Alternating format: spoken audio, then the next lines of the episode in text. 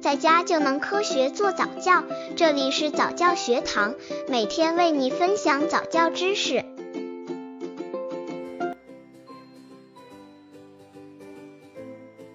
幼儿去托所应注意什么？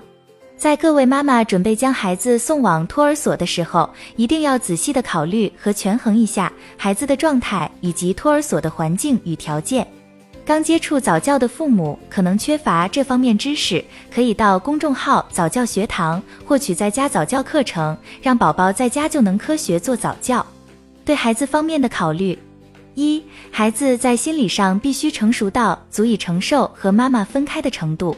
对于那些还不满两周岁的孩子来说，只要他在自己的身边看不到自己的母亲，他们就会误认为妈妈永远的从自己身边消失了，从而就会产生巨大的心理不安。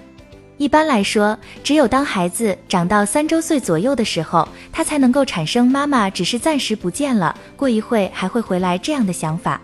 当然，孩子和孩子之间的差异还是很大的。通常，女孩子在这方面成熟的会比男孩子更快一些。对于那些成熟的特别快的孩子，即使在他们两周岁左右的时候就把他们送到托儿所，他们一般也会适应的。对于未满两周岁的孩子，则要尽可能的不把他们送到托儿所里去，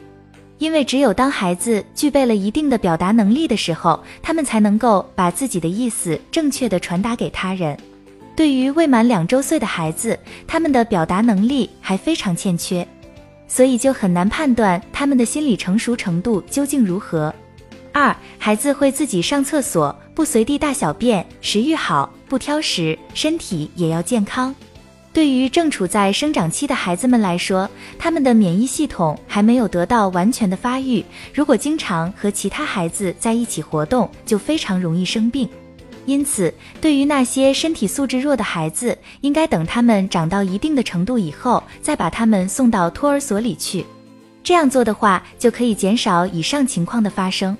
三，孩子要具有能够和自己的朋友达成一定程度的妥协的能力。